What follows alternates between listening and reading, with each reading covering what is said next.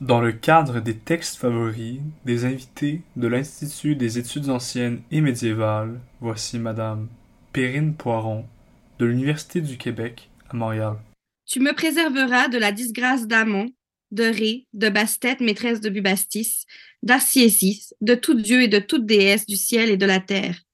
Tu me préserveras de leur disgrâce, de leur ire. Tu m'inspireras l'accomplissement de toutes bonnes actions auxquelles Amon, Ré, Ptah, Bastet, Osiris, Horus, Isis seront satisfaits de moi. Tu destineras mes germes, les semences issues de ma chair, aux fonctions de grands souverains d'Égypte, de princes héritiers, de premiers prophètes d'Amon, de grands chefs d'Emma, de grands chefs des étrangers, de prophètes d'Arsaphès, roi des, dieux, des deux pays. Tu leur inspireras de la sollicitude pour le fils de Ré, Osorcon, fils de Bastet, aimé d'Amon. Tu feras qu'ils suivent ma route, tu confirmeras mes enfants dans les positions que je leur ai données, sans qu'un frère prenne ombrage de son frère. Quant à l'épouse du roi, Karoama, tu feras qu'elle se tienne devant moi pendant mes jubilés. Tu maintiendras en vie ses enfants mâles et ses enfants de sexe féminin. Tu feras qu'ils marchent à la tête de l'armée et me fassent rapport. Les Libyens qui seront venus pour détruire ton grand pur, tu les repousseras, à approuver rigoureusement par le grand Dieu. Bien, en fait, ce texte euh, est particulièrement intéressant pour la lecture ancienne qui était faite euh, de prime abord et pour la lecture contemporaine qu'on a aujourd'hui euh, avec les connaissances qu'on a sur la troisième période intermédiaire qui se sont développées d'ici là. Donc déjà, pour la mise en contexte, il s'agit d'un texte oraculaire, c'est-à-dire que le roi fait sa demande à l'oracle d'Amon pour avoir donc les faveurs euh, du Dieu suprême de la monarchie. Euh, là où c'est particulier, c'est qu'en fait euh, se trouve vraiment une demande de validation de sa politique intérieure. Et ça, c'est quelque chose de totalement nouveau qu'on n'avait jamais vu auparavant. Un roi expliquer comment il nommait en fait, à quelle fonction il nommait X personnes et euh, de surcroît euh, ses propres fils. En fait, ce qu'on comprend, c'est que il nomme ses propres fils à euh, des fonctions prestigieuses de l'État. Euh, ce qui a encouragé en fait les gens à nommer cette politique la politique apanagée, donc inspirée un petit peu de la période féodale où on comprend que euh, dans le fond le roi euh, a différents fiefs à, à, la tête desquels il pose ses fils pour maintenir en fait le pouvoir entre les mains d'une famille. Et en fait, cette politique apanagée, ce qui est intéressant à travers ce texte, c'est qu'elle est vraiment réputée être unique à la troisième période intermédiaire durant cette dynastie. Et elle est l'argument suprême des tenants qui considèrent qu'il s'agit d'une une politique qui est tribale, qui est d'origine étrangère, qui n'est pas égyptienne. Donc ça, c'était euh, vraiment la première impression lorsqu'on a analysé euh, ces sources, cette source dans les années 60. Euh, c'était c'était celle-ci. Et donc depuis, les commentaires sur l'aspect étranger de la politique des rois bubastites se faisaient euh, ne faisait qu'amplifier.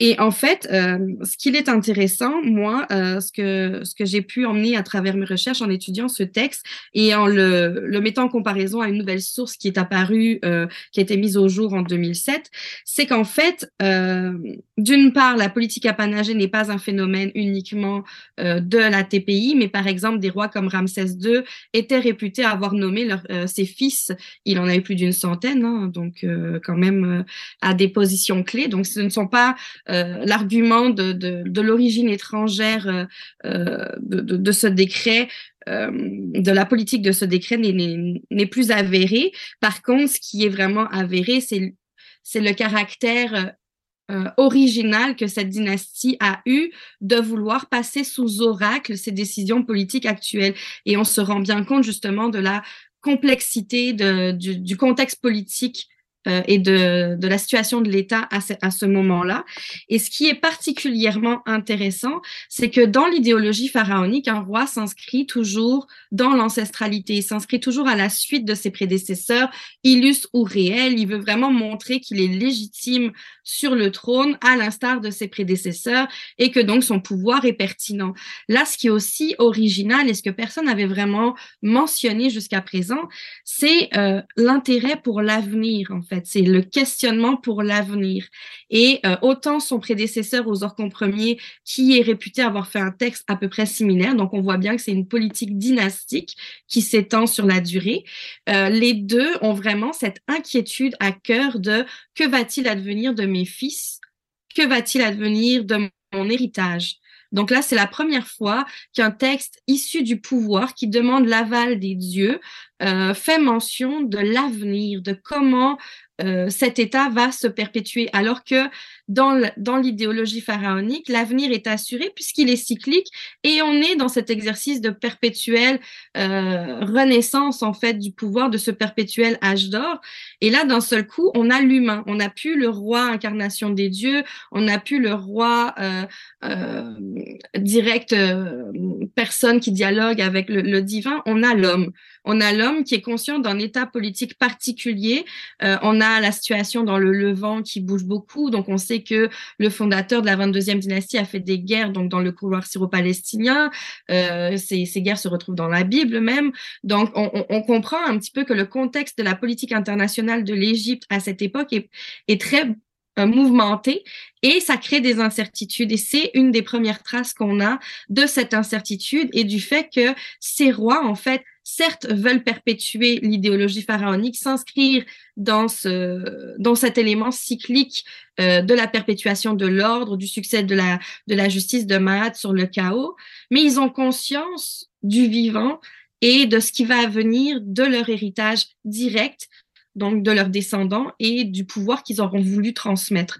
Et ça, c'est euh, la seule et unique trace qu'on a. Il n'y a aucun roi après qui n'aura ce même type de politique. C'est vraiment les seules traces qu'on ait à ce jour en Égypte d'un pouvoir qui se questionne également sur l'avenir.